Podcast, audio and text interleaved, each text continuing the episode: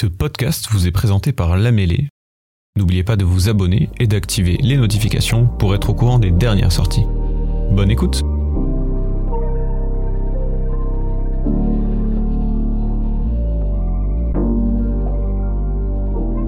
Merci à tous d'être venus ce soir. C'est une grande première. Euh, je vais vous expliquer pourquoi. Euh, ce soir, on se retrouve à Montpellier grâce à la mêlée. Et dans ce cadre-là, on va vous présenter euh, une des commissions de la mêlée euh, qui est jusqu'ici était très active à Toulouse, mais euh, on le souhaite vivement, hein, mes camarades et moi, que cette commission prenne son envol aussi à Montpellier, parce que vous allez découvrir qu'à Montpellier, il y a beaucoup d'activités en réalité virtuelle, en réalité augmentée, et, et aussi dans le domaine du jeu. Donc, euh, c'était euh, important qu'on soit là ce soir et que, quelque part, on passe le relais euh, à nos amis ici pour que cette commission vive et, continue à faire des événements comme celui-ci. Alors, c'est une première. On va pas être forcément hyper bon ce soir. On va essayer de faire du mieux qu'on peut. de toute façon, on est ce soir sous le regard de notre président, donc on n'a pas intérêt à se planter. Edouard Forzi, que, que, je présente, voilà, et qui est là ce soir. Merci Edouard d'être venu. Voilà. Euh, euh, et, aussi, on a des membres du conseil d'administration de la mêlée. Euh, il y a Yannick, voilà, voilà, et on, a en effet plein de membres de l'équipe de la mêlée qui sont venus nous rejoindre. Donc, ce soir, je vais introduire cette conférence. Je vais essayer de pas être trop long, mais je vais introduire cette conférence en vous parlant de ce qu'est VRJAM, cette commission, et quelles sont nos activités.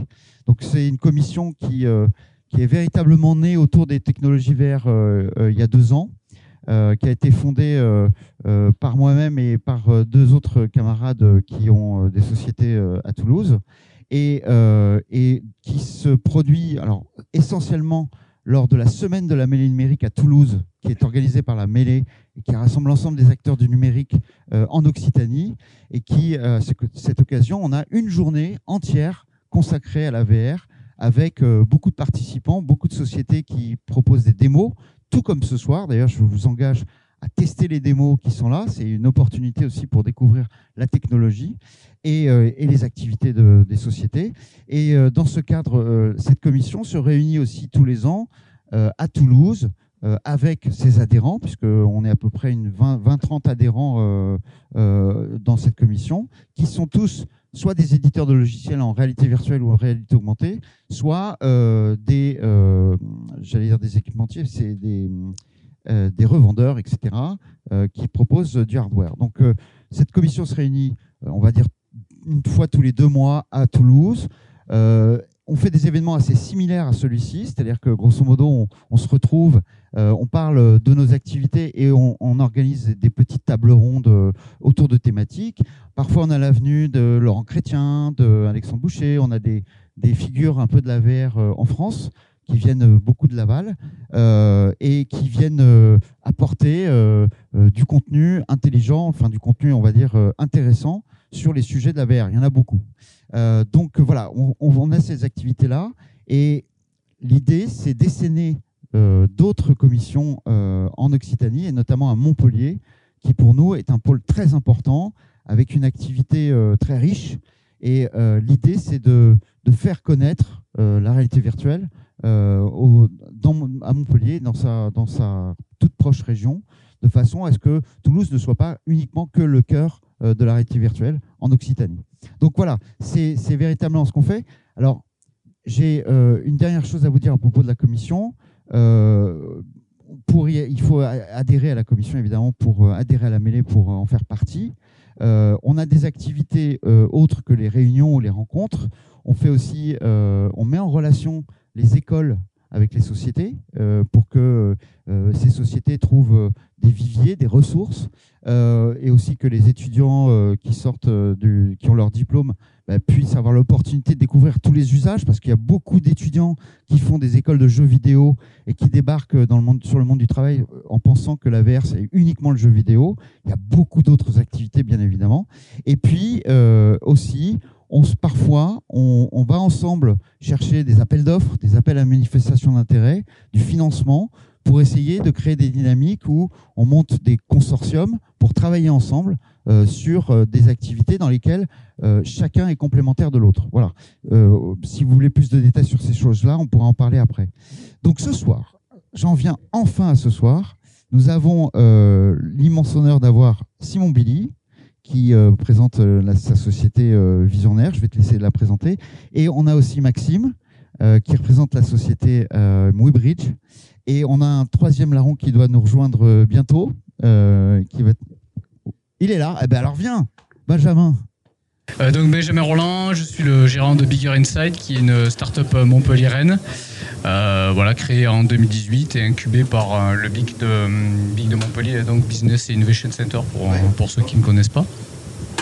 donc notre société est spécialisée dans la création d'expériences de réalité mixte dédiées aux lieux de loisirs hors domicile, comme les laser games, bowling, cinéma, etc. Euh, donc voilà, donc on a, on a, créé la société en 2018, on a commercialisé notre euh, première expérience en fin 2019. Euh, voilà, et aujourd'hui on est présent à Montpellier, Perpignan et, Toulouse. Donc voilà, bon, après la, traversée un peu compliquée de la Covid, les choses repartent petit à petit. Alors moi, ça fait trois ans que je suis chez Studium Bridge, Maxime Villemagne.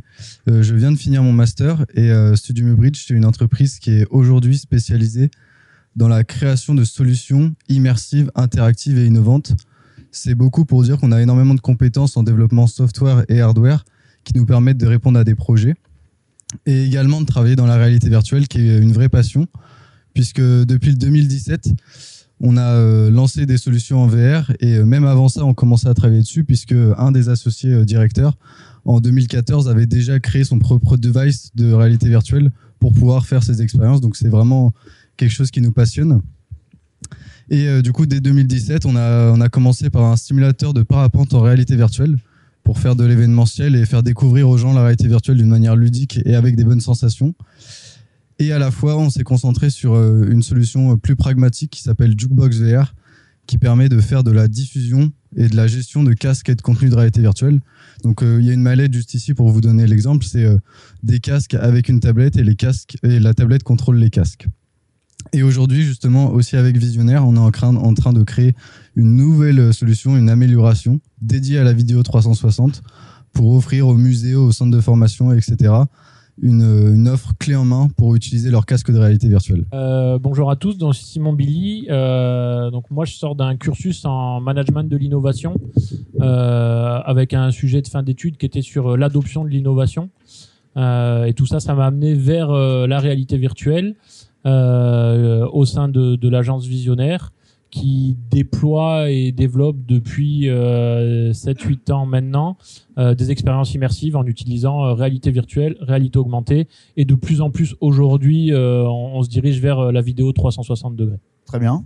Il y, a, y a aussi d'autres sociétés, hein, on en a contacté quelques-unes, elles peuvent pas toutes être là ce soir.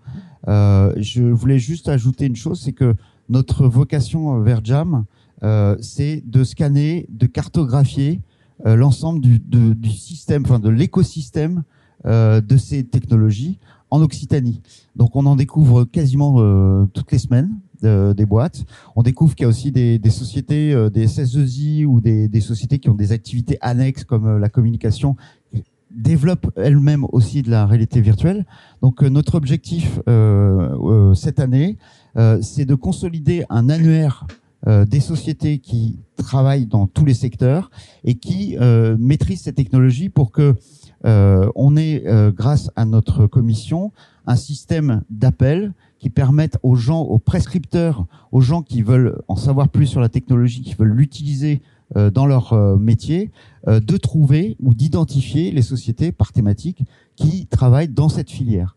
Donc c'est euh, aussi la vocation de, cette euh, commission, c'est de donner de la visibilité aux entreprises comme les vôtres, mais aussi de créer une dynamique en essayant de d'évangéliser. On emploie tout le temps ce mot, euh, on le connaît bien. Hein, on est sans arrêt en train d'évangéliser, mais euh, d'avoir cette visibilité qu'on n'a pas jusqu'ici sur le territoire. Et euh, de plus en plus, on s'est fait connaître. Euh, de, ça fait que deux ans qu'on existe, mais euh, moi personnellement, je suis allé au Laval virtuel cette année. J'y suis allé avec la casquette VR Jam. on est identifié déjà dans le monde de la réalité virtuelle, qui est pas très grand en France, mais on est identifié comme étant le seul pôle existant autour de la réalité virtuelle en Occitanie. Il n'y en a pas d'autres. Et là, il y a une place à prendre et c'est très important de consolider cette place. Voilà ce que je voulais dire. Euh, c'est que euh, ce soir, euh, on avait organisé une table ronde euh, sur euh, les ICC à Montpellier. Euh, malheureusement, notre dernier invité nous a fait défaut. Évidemment, nous avons les excuses de, de, de, Alors, son prénom, c'est... Je... Indemad, voilà. Euh, on a les excuses d'Indemad, elle pourra pas être là. Euh, c'est dommage parce que on voulait euh, justement créer une dynamique euh, dans, dans, une sorte de d'échange euh, avec elle. la conférence de ce soir va quand même se tenir. le sujet, je vous le rappelle, c'est quelle place pour les industries culturelles et créatives dans la VR. Enfin, c'est quelle place pour la VR dans les industries culturelles et créatives à Montpellier? Euh, C'est une question qu'on se pose tous, oui. Euh, voilà, on va, on va, on va peut-être le faire participer. Alors, euh, c'est une bonne chose. Alors, euh, je vais commencer, euh, je vais commencer, comment dire, euh, le débat. En fait, mes notes sont sur mon téléphone. je vais commencer le débat en vous demandant à tous, en posant à tous cette question, c'est quel est votre, point de vue sur le marché de la VR dans vos secteurs euh, et est-ce que c'est un marché aujourd'hui qui est dynamique? Est-ce que tu as parlé du Covid? Est-ce que le Covid, pour l'ensemble d'entre vous, a vraiment euh, soit euh, mis un coup d'arrêt euh, à, votre activité euh, ou, au moins une pause à votre activité Et est-ce qu'aujourd'hui le marché reprend? Et dans cette question, j'ai aussi une autre question, c'est est-ce que c'est un marché local un marché national, voire un marché international? Voilà. Qu'est-ce qui veut commencer à répondre? Donc c'est un, marché ultra dynamique. À quel point il y a tout le temps des nouvelles choses, tout le temps des nouveaux casques, tout le temps des nouvelles fonctionnalités. Et donc on n'a pas forcément le temps de pousser certaines fonctions et certains, euh, certains développements euh, du fait qu'il y ait tout le temps quelque chose de nouveau. Euh, bien évidemment, le Covid a mis d'énormes coûts sur un arrêt de deux ans et à une reprise qui a encore pris un an. Donc pendant trois ans, l'activité sur la VR était quand même plutôt réduite comparée à l'évolution qu'elle avait juste avant le Covid. Pour nous, c'est quelque chose de très intéressant parce qu'il y a tout, du coup tout le temps des nouveaux développements, tout le temps des gens avec des nouveaux projets qui souhaitent investir, essayer des nouvelles choses et euh, tenter de développer des nouveaux projets, que ce soit en VR, en AR ou même en réalité mixte. Et donc, ça nous ouvre le champ des possibilités pour la suite, mais sans vraiment creuser certaines technologies. Et du coup, nous, par rapport à notre activité, on est plutôt au niveau national, c'est-à-dire qu'on travaille avec euh, énormément de musées et d'entrepreneurs sur, euh, sur toute la France. Mais par contre, avec VRJam, on, est vraiment, on aimerait vraiment pousser le côté local pour rayonner sur la région, sur la ville de Toulouse et Montpellier, et afin d'avoir euh, des, bons acteurs et pousser la VR encore plus qu'elle est aujourd'hui. Euh, du coup sur le sur le marché, euh, alors sur, sur on va dire le, il, faut euh, là c'est vrai que par rapport à ce que tu disais, c'était, on était assez localisé, on va dire, sur sur un marché spécifique qui est qui est tributaire de, on va dire, de l'ouverture de lieux, etc. ce qui était aussi, ce qui est notre cas aussi hein, par rapport à notre produit. Mais si on, veut quand même parler un petit peu de la VR en, général, il y a quand même euh, eu une grosse, grosse progression, euh, que ce soit pendant ou avant ou pendant la Covid, hein, qui, n'a pas trop ralenti, puisqu'il y a eu des usages qui ont été, euh, qui ont été on va dire, découverts ou qui se sont développés, notamment le jeu vidéo. Euh, donc tout ce qui va être, euh, si on sépare, on va dire les, les, les, gros, les grosses locomotives de la réalité virtuelle, hein, que sont aujourd'hui euh, Meta, par exemple, HTC ou Pico, donc Pico qui, qui appartient à ByteDance, qui est en gros TikTok hein, derrière, mais la, la branche vraiment dédiée casque de réalité virtuelle. Euh, pour les choses vraiment se développent. Hein. Tout le monde a entendu parler, j'imagine, de, de l'annonce du casque d'Apple. Euh, dans ce qui euh, démontre un petit peu euh, quand même du dynamisme et de l'intérêt surtout des, bah, géants, des géants de la tech mondiaux. Meta avec l'Oculus Quest 2 a atteint maintenant plus de 20 millions de casques dans le monde, ce qui peut paraître peu, mais qui est comparable au chiffre de la PlayStation 5 quand même. Donc j'ai comparable, là c'est pas identique, mais on est sur les mêmes ordres de, grandeur. Donc ce qui maintenant fait qu'on on atteint quand même une maturité au niveau de la réalité virtuelle qu'il n'y avait pas il y a 2-3 ans. Et on est surtout loin des petits discours qu'il pouvait y avoir au départ de ça va faire comme les écrans 3D, hein, ça, va, ça va disparaître rapidement je pense qu'on peut dire qu'on est euh, maintenant euh, euh, pas du tout dans, ce cas de figure-là. pour ce qui est vraiment de la réalité virtuelle dédiée aux lieux physiques, et donc ben, comme, comme les lieux de loisirs, en tout cas pour ce qui concerne notre marché, évidemment que la Covid a mis un gros coup d'arrêt pendant, pendant deux ans, hein, puisque clairement les lieux étaient fermés. donc en termes de, réalisation de chiffre d'affaires, ça compliquait un petit peu, un petit peu les choses. donc ça a énormément écrémé, hein, clairement. ça fait beaucoup de casse et ça va faire beaucoup de casse parce que c'est pas terminé. Euh, il y a la, queue de la comète, hein, on va dire. Euh, et d'ailleurs, c'est pas que la réalité virtuelle qui est touchée. On le voit, il y a beaucoup de startups euh, qui sont euh, touchés puisque maintenant on commence à, les derniers à avoir contracté des PGE commencent à les rembourser. Hein. Euh, donc donc oui ça ça a mis soit un coup d'arrêt soit carrément provoqué des, des fermetures. nous en tout cas pendant pendant deux ans puisqu'on ouvrait notre première salle à Montpellier qui s'appelait pour la petite anecdote The Cluster en, donc en décembre 2019. Euh, donc voilà, trois mois après, on fermait pour le premier confinement. Et ça n'a pas été euh, évident, on va dire, 2020. Euh, euh, donc voilà. Bon, maintenant on en sort, il y a un dynamisme important. Ceux qui ont survécu, en tout cas, on voit qu'il y a des opportunités, hein, parce qu'en tout cas, dans le loisir, malgré l'inflation, malgré les crises, etc., c'est un secteur qui est assez, qui est assez résilient. Euh, qui a traversé chaque fois les grandes crises, hein, que, ce soit, que ce soit les guerres et autres, qui a toujours rebondi. Bon, il faut arriver à, survivre hein, par contre pour pouvoir bénéficier du rebond. Euh, là, on sent qu'il y, a vraiment une, reprise. Et, comme tu le disais, par contre, la difficulté pour les petites entreprises comme nous, c'est de suivre, parce qu'effectivement, les générations de casques euh, enchaînent, s'enchaînent vraiment très très rapidement. Hein. C'est-à-dire qu'en R&D, bon, on n'est pas des Meta ou des HTC ou des, justement des Apple. Bon, euh, un mauvais exemple pour Apple qui a mis quand même euh, plus de 7 ans pour sortir un casque, mais ils ont pris le temps, on va dire.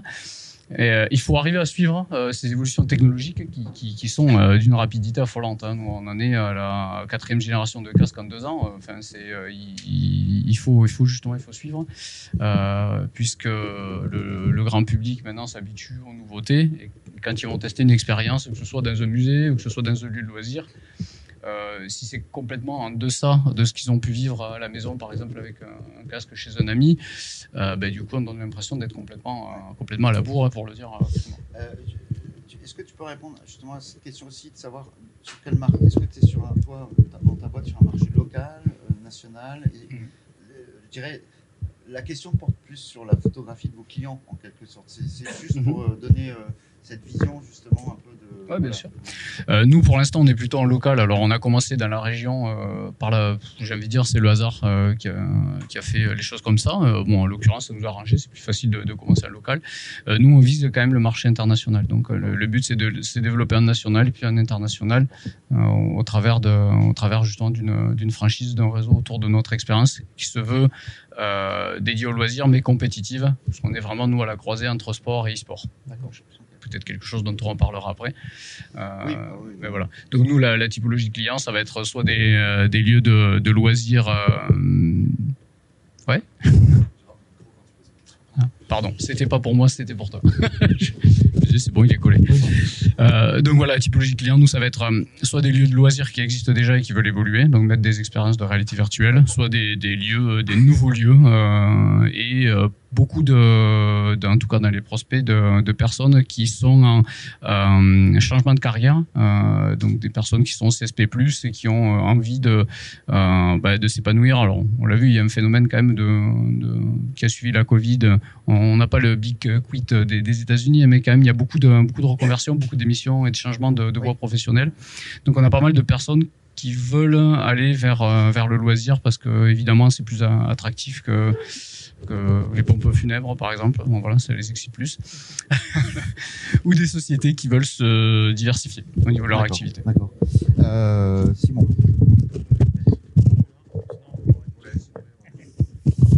Euh, bah, du coup, pour répondre à ta question, on va peut-être prendre un peu de recul, mais euh, je crois qu'aujourd'hui, le marché de la VR, on peut le partager en deux. Il y a le marché à usage professionnel et il y a le marché à usage particulier. Et pour autant, euh, le premier à décoller à usage professionnel avec des secteurs qui se sont emparés de la technologie. Et euh, on va dire que le Covid euh, a eu un effet bénéfique là-dessus parce que il a fait naître une prise de conscience en étant tous enfermés chez nous de le côté virtuel a eu euh, un vrai impact où euh, des lieux de tourisme se sont dit tiens on, on peut pas accueillir du public comment on amène notre expérience jusqu'à eux. Euh, on s'est mis à faire euh, des, des, congrès des conférences dans des salles virtuelles pour réunir les gens virtuellement alors qu'on pouvait pas les réunir physiquement. Enfin il y a eu tout un tas d'usages qui se sont développés liés au Covid. Covid disparu certains de ces usages qui étaient futiles ont disparu et d'autres qui ont trouvé qui ont prouvé leur utilité sont restés euh, et donc aujourd'hui, le monde professionnel s'en est emparé, que ce soit euh, dans l'industrie, que ce soit dans euh, la médecine, euh, que ce soit la formation, la formation exactement, que ce soit dans dans des lieux, euh, des musées, etc. qui sont dit bah il faut qu'on amène autre chose maintenant pour attirer les gens jusqu'à nous. Donc ça c'est c'est un, un, premier usage. Euh, pour autant sur le côté particulier, on s'est dit tiens les prix des casques vont baisser petit à petit et quand ça va devenir abordable, les gens vont s'emparer du sujet. Et ça n'a pas été le cas. Et l'analyse qu'on en fait chez Visionnaire, c'est que euh, on est un peu euh, comme ça l'a été sur certaines consoles. Par exemple, je pense à la Dreamcast, où euh, ils sont arrivés avec des fonctionnalités super évoluées. Et quand les gens ont acheté la console, ils ont dit ouais, mais en fait, en termes de jeu, il y a rien. En termes d'expérience, il y a, rien dedans. Donc il y a un super hardware et il n'y a pas de contenu. du coup, aujourd'hui, on est un peu à cette problématique là. par rapport aux particuliers, on croise beaucoup de gens euh, sur des événements, etc., qui viennent nous voir et disent ouais, c'est super la VR, on s'éclate avec quand on vit vos expériences. Mais si j'en achète un chez moi, qu'est-ce que je peux faire à ma maison avec ce casque? Et pour les gens qui sont pas des gamers, parce que oui, pour les gamers, il y a du jeu, euh, et du jeu qui amène vers des expériences qui sont pas possibles d'être vécues avec une console standard. Euh, pour autant, quand on n'est pas un gamer, euh, on n'y trouve pas forcément son compte en termes de contenu culturel, en termes de contenu d'évasion. C'est encore très diffus, c'est pas encore organisé. C'est comme si demain vous achetiez une télé qu'on vous dit qu'il y a que trois chaînes, quoi. En gros, elle est là la frustration. Et donc euh, le, le, le, prix à dépenser pour aller sur l'acquisition du matériel, euh, il est encore trop élevé par, par rapport aux bénéfices que l'utilisateur il va y retrouver par rapport en termes de contenu. Euh, voilà globalement pour, pour répondre à ta question, euh, c'est l'analyse.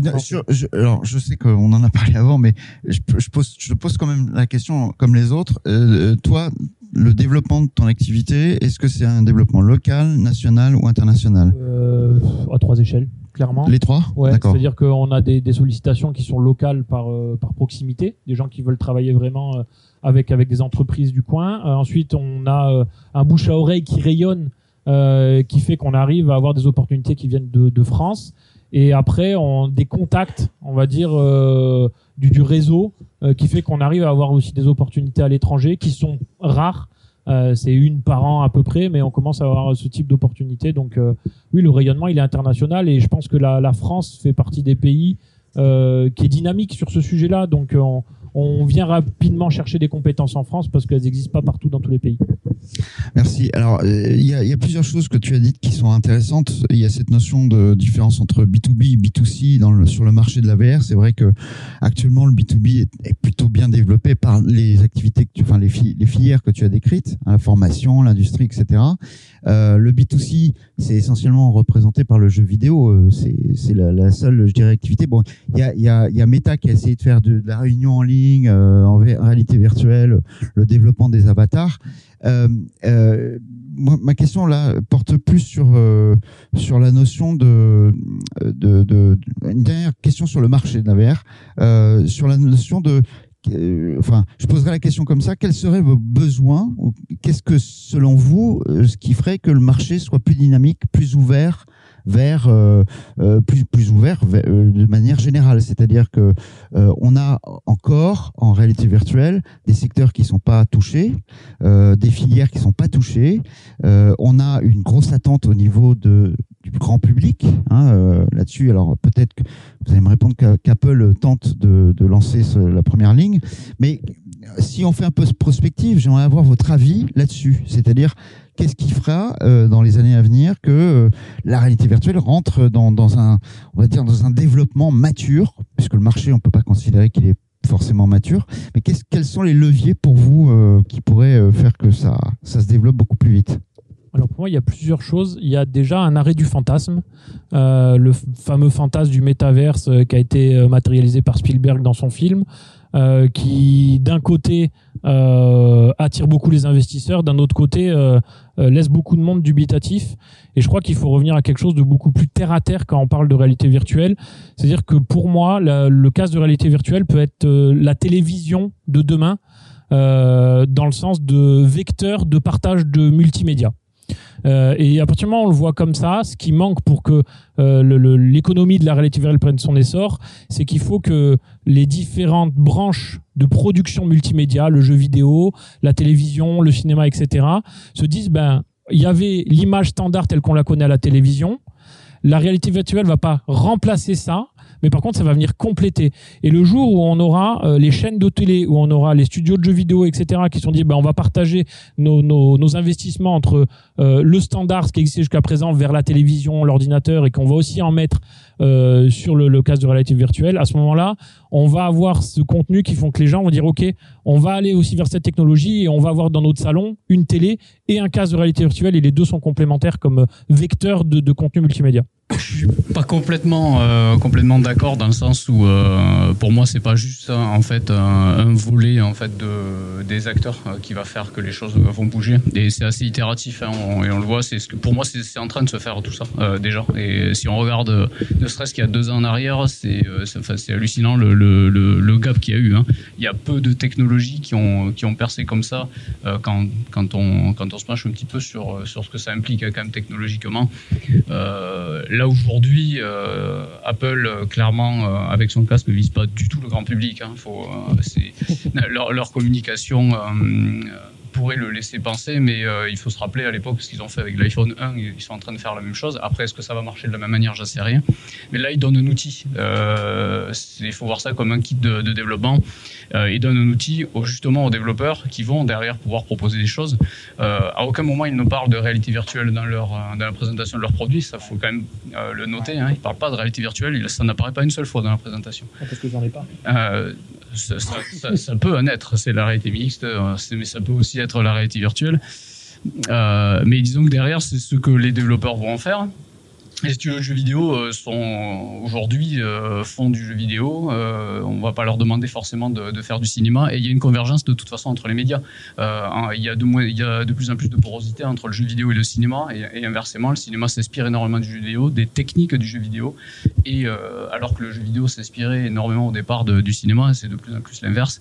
Donc, donc, pour moi, c'est le, les choses sont en train de petit à petit de se faire. Les usages, effectivement, plus il y aura d'usages, plus il y aura de l'adoption, parce que évidemment ça n'intéresse pas grand monde d'avoir un, système s'il n'y a pas de, contenu derrière. C'est vrai que ce qui tire vers l'avant, en tout cas ce qui tire les casques depuis le départ, c'est le jeu vidéo parce que c'est l'usage qu'on voit de façon un peu spontanée d'un casque de VR. Mais les évolutions technologiques entre les tout premiers casques qui sont sortis, qui coûtaient assez cher, qui nécessitaient un PC de gamer au minimum 1500 voire 2000 euros, et maintenant des casques qui sont à 350 euros et qui permettent euh, sans autre artifice de pouvoir euh, vivre des expériences déjà vidéoludiques il y a un gap monstrueux qui a été fait. Il y avait des, euh, besoins technologiques qui sont en train de petit à petit se combler. Euh, là, bon, j'en reviens. Moi, je je suis pas un fan d'Apple à la base, je tiens à le préciser, voire même absolument pas. Mais euh, là, par exemple, il y a dans ce casque-là un concentré de technologies qui ont été développées par tous les concurrents avant. Hein. Ils n'ont pas inventé grand-chose, ils ont mis beaucoup plus et tout mais il y a un concentré de technologie qui est quand même hallucinant hein, dans, les casques aujourd'hui. Hein. Euh, les Oculus Quest sont, vendus euh, à perte, c'est des bijoux technologiques à l'intérieur. Il, y a des caméras dans tous les sens, euh, il y, a, des algorithmes extrêmement sophistiqués. Ça fait énormément avancer la technologie. C'est pas anodin parce que ça va permettre de plus en plus à l'utilisateur de, limiter la friction pour les utilisateurs, c'est-à-dire de ne pas avoir un setup ultra compliqué parce que clairement au début il fallait avoir envie de lancer une application en réalité virtuelle. Aujourd'hui, c'est de plus en plus proche du, on va dire, plug and play. Pour moi, c'est vraiment euh, les industriels sur le développement technologique qui donnent des moyens aux développeurs en fait de faire des applications, euh, bah, les applications, on va dire, de leur rêve, parce que c'est pas évident. Euh, vous pouvez avoir plein d'idées, mais derrière, si le matos ne suit pas, c'est très compliqué. Les, éditeurs de jeux vidéo qui commencent à y aller vraiment, là, on commence à avoir des annonces sérieuses. Hein. Ubisoft annonce quand même des AAA, Assassin's Creed en réalité virtuelle, ça commence vraiment à bien bouger au niveau du contenu de jeux vidéo Il y a des, des, casques qui sortent qui sont plus orientés vraiment cinéma. Hein. par exemple, le, le, casque de la marque Big Screen l'usage est clairement pas le jeu vidéo. Euh, c'est vraiment plus regarder euh, des films avec euh, à la maison. Ouais. HTC aussi, mais même si c'est annoncé, c'est un peu moins. Enfin, le, le, casque correspond un peu moins à l'usage. Il y a un côté market quand même. Mais effectivement, avec le XR Elite, il vise vraiment les gens qui, avec un facteur de forme très léger, une volonté de simplifier énormément, il vise vraiment le grand public pour des applications autres que, que le jeu vidéo. Donc, pour moi, voilà, il va falloir que c'est un petit peu tout l'écosystème qui, euh, qui avance et euh, les avancées techniques permettent aux développeurs de sortir des choses. Par contre, clairement, euh, il y a, je pense qu'on en est vraiment qu'au balbutiement des applications, de, ce qui est faisable derrière. Alors, je vais changer de sujet un peu parce que c'est vrai que là on est très technique, donc il faut pas qu'on perde notre public. Hein. Non non non mais c'est je, vais changer de sujet parce que je voudrais qu'on parle un peu plus de Montpellier. Euh, euh, donc vous êtes euh, implanté à Montpellier depuis, pour certains, quelques années et d'autres plus. J'ai une question toute bête. en fait, voilà, est-ce que pour vous Montpellier, c'est un endroit intéressant pour se développer quand on fait de la réalité virtuelle? Est-ce qu'il y a un écosystème d'abord de recrutement, de d'écoles, d'ingénierie Est-ce que est-ce que justement les clients, il faut aller les chercher très loin ou, potentiellement ils sont autour de vous. Et puis on, va on va aborder la question de plus euh, euh, qui, qui nous a fait venir aujourd'hui. Hein. Euh, est-ce que dans l'écosystème montpelliérain, institutionnel, financier, est-ce qu'il y a des opportunités qui bah, potentiellement pourraient exister ailleurs, mais bon finalement vous êtes bien ici et voilà. Je, vous voyez ce que je veux dire? C'est l'idée, c'est c'est d'essayer de de savoir si euh, aujourd'hui euh, travailler à Montpellier, euh, travailler dans ce domaine, c'est facile ou s'il y a des difficultés ou des leviers. Qu'est-ce qui veut répondre à cette question en premier? Alors Montpellier pour pour Studio Bridge, c'est principalement une ville une ville de cœur, c'est-à-dire une ville de naissance et des directeurs. Donc c'est là où ils se sont ils sont rencontrés, ils ont commencé à, créer leur solution. Après, pour parler un petit peu plus au niveau de l'écosystème, il est quand même assez riche avec euh, énormément de musées, énormément de, projets, d'événementiels. Donc pour nous, c'est très intéressant.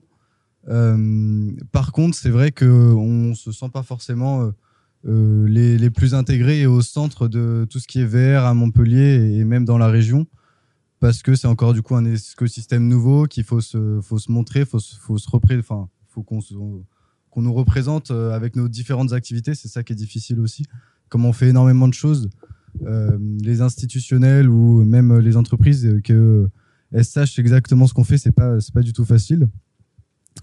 Et, euh, et, du coup, par contre, à l'avenir, je pense du coup qu'avec VR Jam et le développement de la VR, le développement de toutes nos solutions, on va pouvoir être présent sur de nombreux projets et accompagner les entreprises dans la réalité virtuelle pour qu'ils se développent. Du coup, tant au niveau des musées, de créer des, des installations interactives avec de l'immersion que de, par exemple de la formation.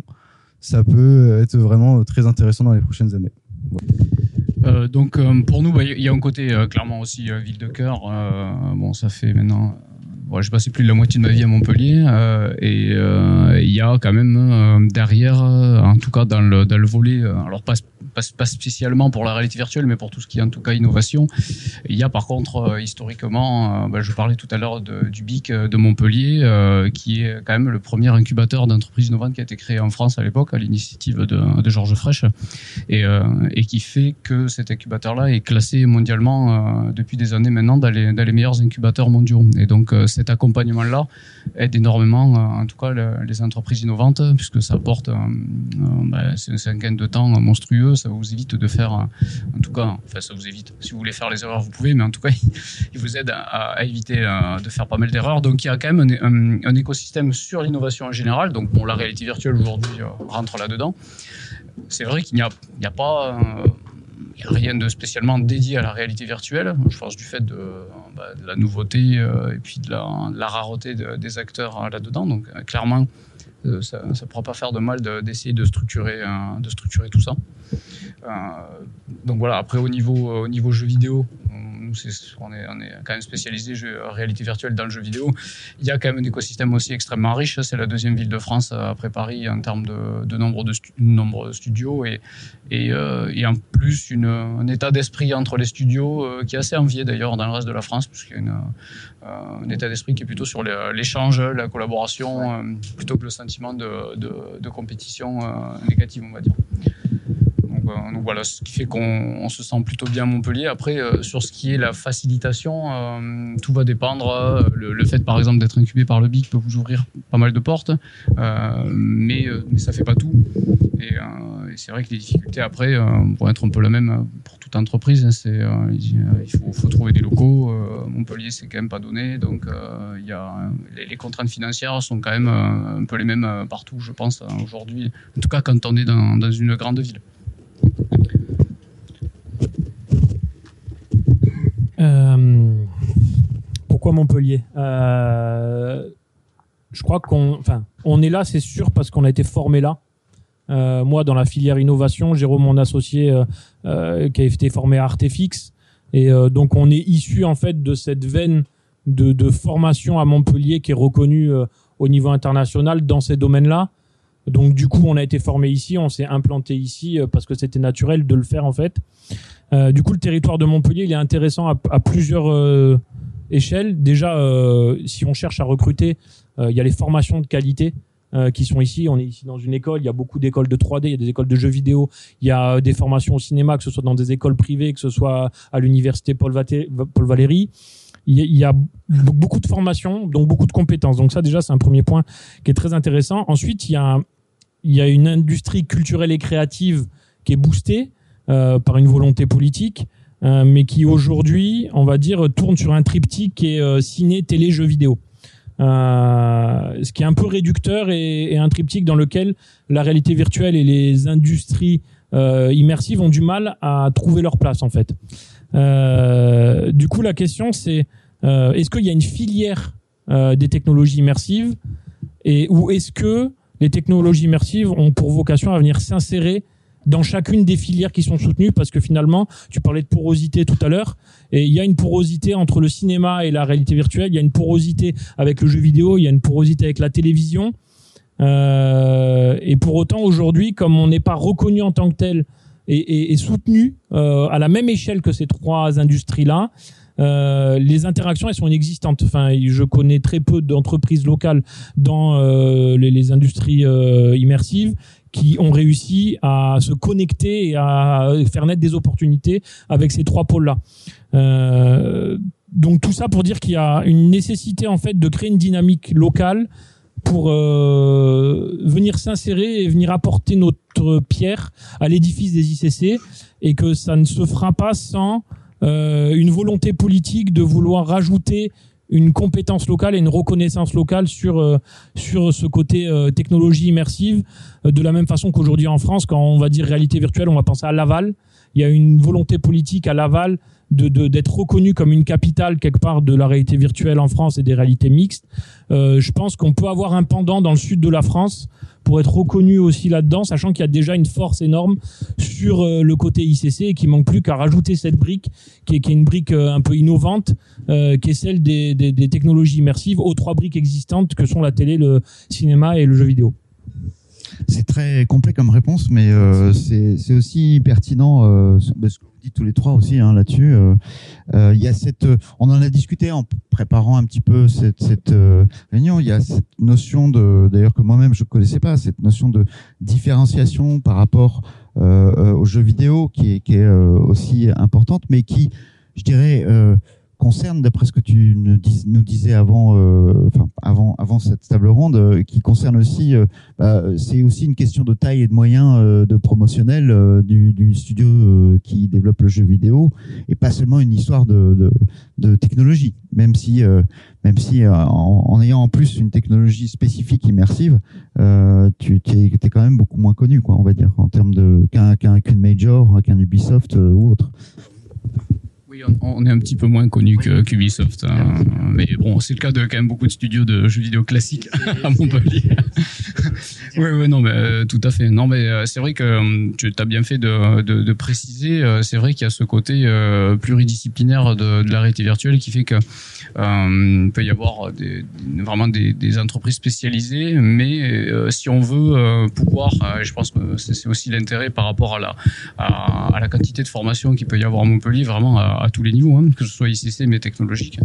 Il y avoir vraiment un intérêt à dire en créant effectivement une synergie, un pôle vraiment spécialisé dans la réalité virtuelle, on va pouvoir euh, en tout cas favoriser euh, l'apparition de nouveaux usages, hein, en tout cas qui seront euh, autres, comme on disait, que forcément le, jeu vidéo ou autre, ou qui seront connexes, hein, qui, feront, qui peuvent faire le, le lien entre ces différents secteurs.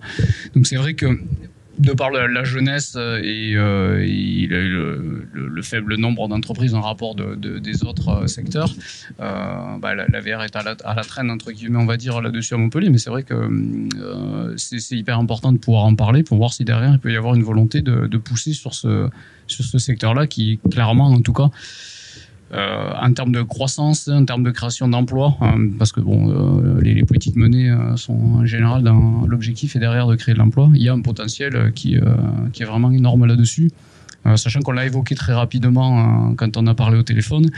Il y a aujourd'hui de la difficulté quand même pour le. On revient toujours aux jeux vidéo, hein, désolé, a une difficulté sur les studios indépendants de jeux vidéo d'avoir de la visibilité. hein. C'est-à-dire qu'il suffit pas aujourd'hui hein, de, de faire un bon jeu pour, euh, le vendre et derrière de, de gagner sa vie en tant que studio indépendant. Euh, c'est difficile d'avoir de la visibilité sur les plateformes. euh, une des plus grosses pour PC, en tout cas la plus grosse, c'est Steam. Même pour les, gens qui développent sur mobile aujourd'hui, les budgets en fait de, de mise en avant sont plus importants que les budgets développement. Euh, alors qu'en fait, dans le secteur justement de la réalité virtuelle, comme on est encore euh, sur quelque chose qui est en train de se développer, euh, eh bien, les studios indépendants ont ben, plus de visibilité, moins besoin de, moyens pour, pour se faire voir. Et il y a de plus en plus de studios qui développent des contenus et des jeux pour la réalité virtuelle, mais qui sont rentables et même bien rentables et qui dépassent les dizaines de millions d'euros de chiffre d'affaires. Je vais compléter ce que tu dis dans le sens où euh, aujourd'hui pour faire un- alors si je- le jeu vidéo est pas mon domaine mais quand j'analyse je me dis qu'aujourd'hui pour faire un jeu vidéo euh, console standard qui cartonne il faut aller là où les gens n'ont pas encore vu et il faut être euh, faut pousser très loin le graphisme etc alors qu'on s'aperçoit qu'en VR le simple fait d'être immergé les concepts de jeu qui ont le plus cartonné sont les concepts les plus simples je pense à Beat Saber, euh, je pense à des jeux comme ça, qui sont pas des jeux avec des budgets de dingue en termes de graphisme, etc. Mais où la petite, le petit côté immersif a rajouté le petit peps en plus, qui fait qu'on peut se passer d'un graphisme de dingue ou qu'on peut se passer d'un gameplay euh, complètement fou parce que le côté immersif rajoute déjà le, le piment. Donc du coup, il y a, y a, y a aujourd'hui encore ce côté neuf euh, qui arrive à surprendre dans le- la réalité virtuelle en termes de jeux vidéo, quoi. Super hot aussi, très Super hot aussi, euh, voilà. Et je passe sur euh, tous les jeux. À partir du moment où on tue des zombies, euh, on est content. Oui, voilà, c'est euh, comme tout le monde. Mais euh, alors, je, je, je voudrais euh, donner un peu de digression à cette, à cette question parce que euh, on parle beaucoup du jeu vidéo, mais euh, certains d'entre vous euh, travaillent aussi sur le patrimonial, sur les choses comme ça. Pas, si je m'attache au patrimonial, par exemple, dans le reste de la France, il y a énormément d'exemples de collectivités, de, de métropoles aussi, qui ont fait appel à des studios en réalité immersifs pour créer des événements autour de la reconstruction patrimoniale, la reconstitution, des choses comme ça. Euh, euh, il y a donc un marché. Euh, qui est existant. Euh, Est-ce que, euh, alors, évidemment, on n'a pas notre interlocutrice de Montpellier avec nous. On aurait pu développer un peu plus cette question, mais est-ce que pour ce genre de choses, par exemple, si je prends cet exemple-là, est-ce que il y a des, leviers, des, des outils pour vous aider financièrement, pour financer ce genre de projet, pour alors c'est une question spécifique là-dessus, mais grosso modo, on sait très bien que euh, nous à la mêlée, on, voit passer beaucoup de dossiers de financement, des, manifesta- des appels à manifestation d'intérêt, des choses plutôt de l'ordre de la région ou du national sur des projets qui finance des projets en réalité virtuelle, alors dans d'autres domaines, dans d'autres filières, euh, mais dans le domaine des ICC, est-ce que, euh, oui, alors y a, y a- on me montre euh, les brochures qui sont là, qui sont à votre disposition à la sortie, qui est un projet, euh, alors dans l'information, euh, de, de simula- simulateur de taille de vigne, donc c'est pour apprendre à tailler des vignes. Euh, c'est des projets qui sont financés, hein, qui sont soutenus, euh, etc. Est-ce que dans votre domaine, euh, vous connaissez les outils qui peuvent potentiellement être à votre disposition pour ça? Et euh, est-ce que, bah, eh ben, je, mets les pieds dans le plat, hein, mais est-ce que Montpellier a des outils pour vous aider à, soutenir ce genre de projet? Ma, question est un peu naïve, mais peut-être un peu rentre dedans aussi, mais voilà, je voudrais vous entendre parler de ça. Ouais, euh, c'est délicat comme question. En fait, euh, alors pour, pour le volet euh, initiative locale, je crois qu'il y a quelque chose qui manque aujourd'hui. euh, c'est la mise en commun des volontés qu'il peut y avoir. Parce que quand on parle patrimoine, euh, on parle beaucoup euh, secteur public. euh, des sites, des musées, etc., qui sont gérés par des secteurs publics et qui ont beaucoup de mal à mettre en commun leurs idées pour essayer de créer des outils immersifs qui serviraient à plusieurs. Et du coup, ils ont tous des budgets limités euh, qui font que pour aujourd'hui euh, avoir une expérience immersive, bah, ça convient pas. Par contre, s'ils se mettaient à plusieurs, avec piloté par une, euh, une entité politique qui peut être une métropole, qui peut être une région, qui peut être un département, à ce moment-là, euh, on pourrait débloquer des budgets euh, pour mettre en place des expériences qui auraient une cohérence à l'échelle d'un territoire. Et plus juste, le musée Intel, il a fait son truc, le site Intel, il a fait son truc, mais tiens, on s'y est mis à plusieurs, on a une volonté commune de mettre en valeur un territoire à travers des expériences immersives, et à ce moment-là, on travaille ensemble pour faire naître un outil qui sert à plusieurs sur un même territoire. Donc ça, déjà, c'est un, un point qui est important, et je pense que donc pareil, c'est une volonté politique euh, qui, doit venir à un moment donné pour fédérer des, initiatives. Et le deuxième point, euh, sur le volet des aides, euh, je crois qu'il y a une méconnaissance de nos contraintes. Je vais donner un exemple bête. hein. Il y a une très bonne initiative depuis deux ans maintenant sur le l'aide à la création ICC de la métropole de Montpellier. Et le volet sur les expériences immersives doit répondre au même type de dossier, au même type de cahier des charges qu'un documentaire TV.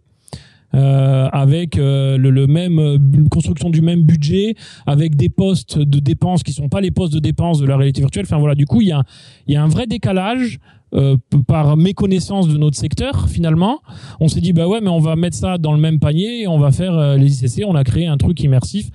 Euh, c'est très bien dans l'initiative. Par contre, ça peut être très enrichissant si demain on est consulté pour construire un volet d'aide qui est adapté à notre secteur finalement. Je, je, je je fais juste une parenthèse, je, tu reprends la parole après, mais il n'y a pas qu'à Montpellier que c'est le problème est un peu partout, euh, je, je te rassure, euh, parce que en fait, euh, en effet, euh, depuis, alors ça change sur certains sujets.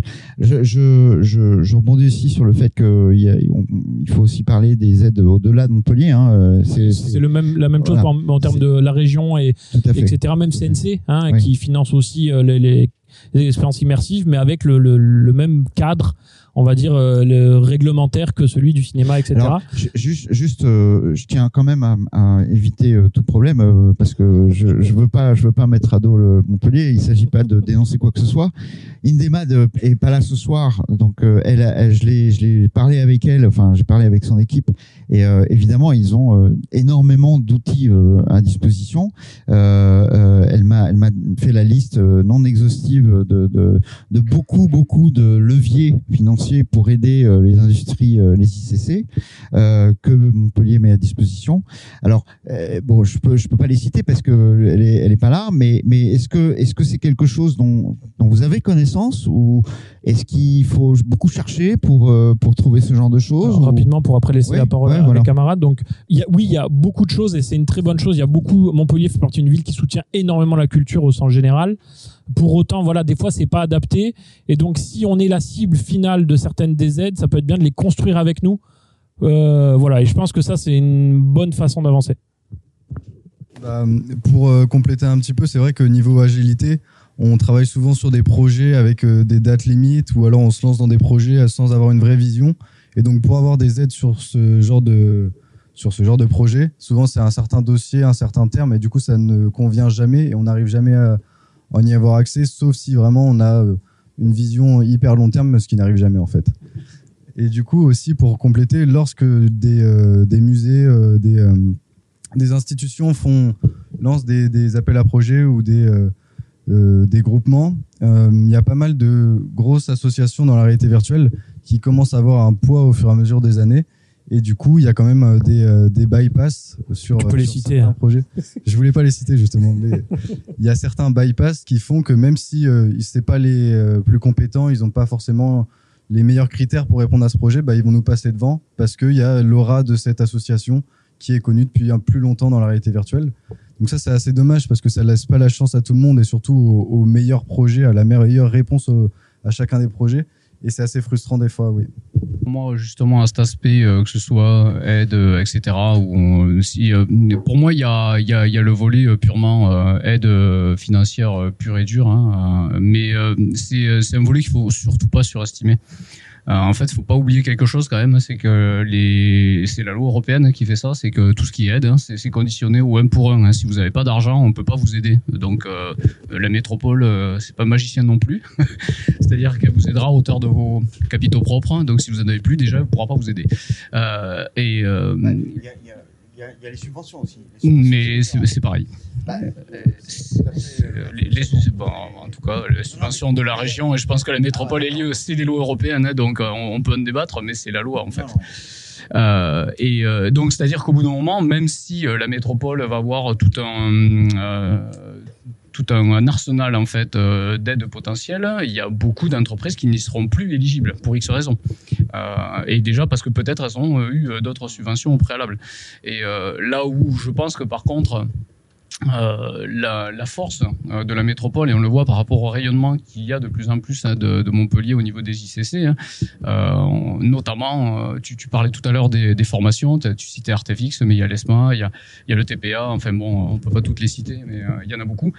Euh, en fait, ce, ce rayonnement euh, peut aider énormément s'il est euh, bien structuré. C'est vrai que là, on manque le- la mise en avant justement de- du pôle XR, on va dire, pour, euh, pour, pour avoir un terme qui englobe tout ça.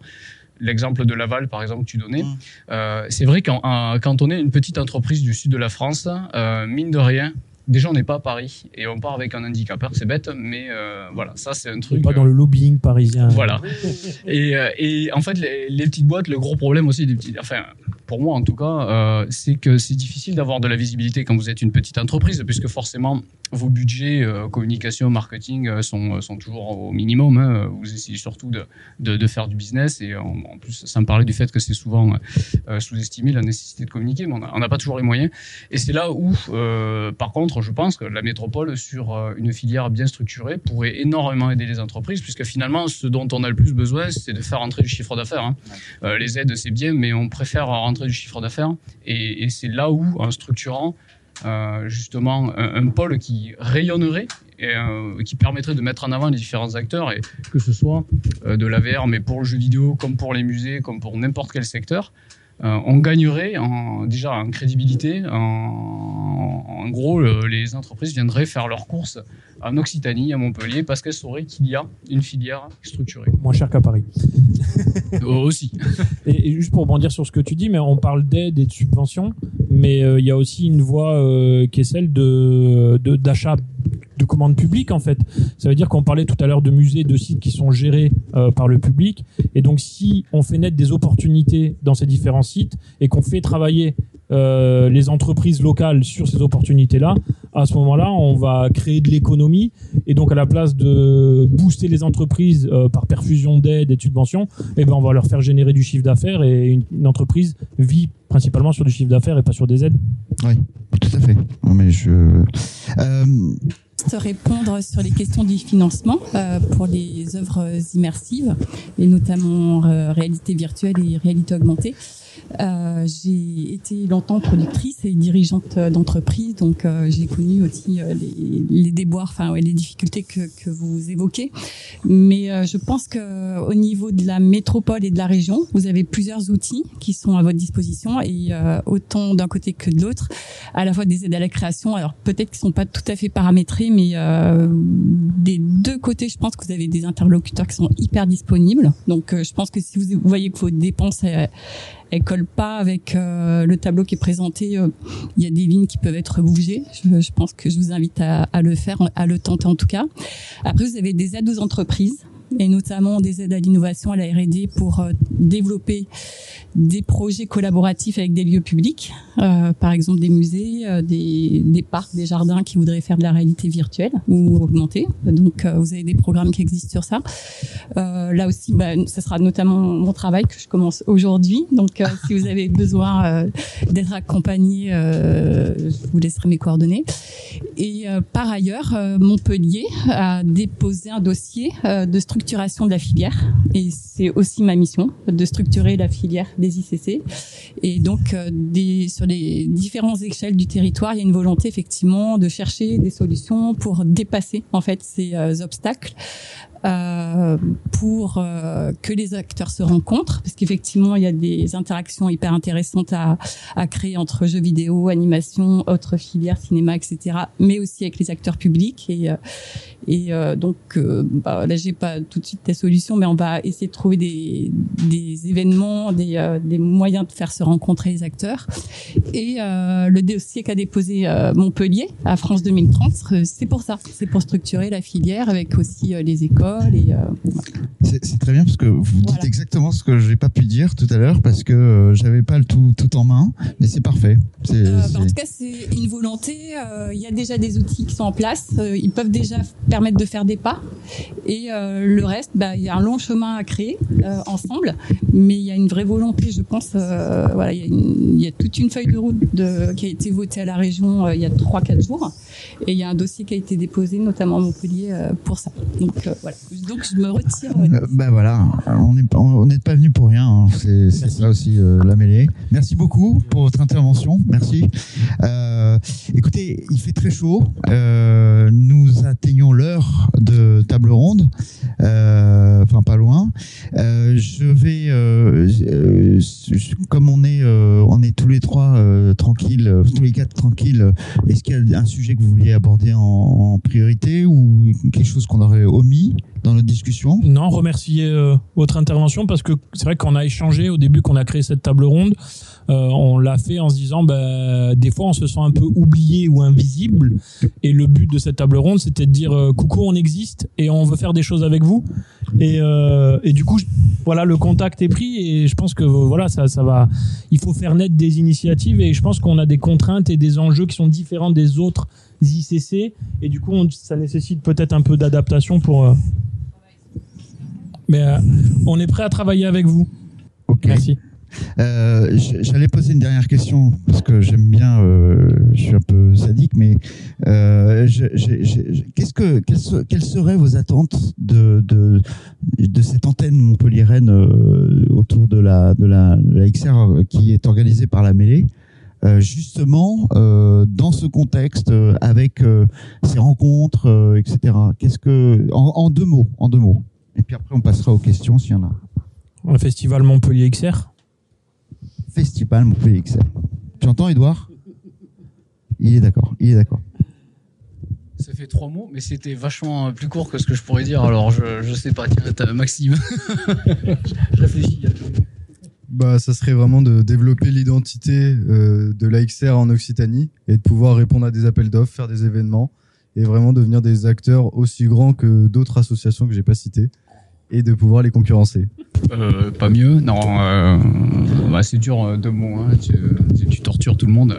Non, mais globalement, ça reprend un peu l'idée de, mes deux camarades de table ronde. Mais oui, c'est comme je disais tout à l'heure, hein, pouvoir gagner en, visibilité, en crédibilité, en fait, justement par la, mise en avant d'un écosystème euh, complet.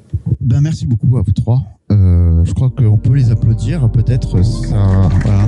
Bravo, bravo. Cet épisode vous a été proposé par La Podcast. Pour plus d'informations sur notre écosystème et nos services, rendez-vous sur notre site internet www.lamêlée.com ou retrouvez-nous sur nos deux lieux, la cantine by La et la cantine Toulouse.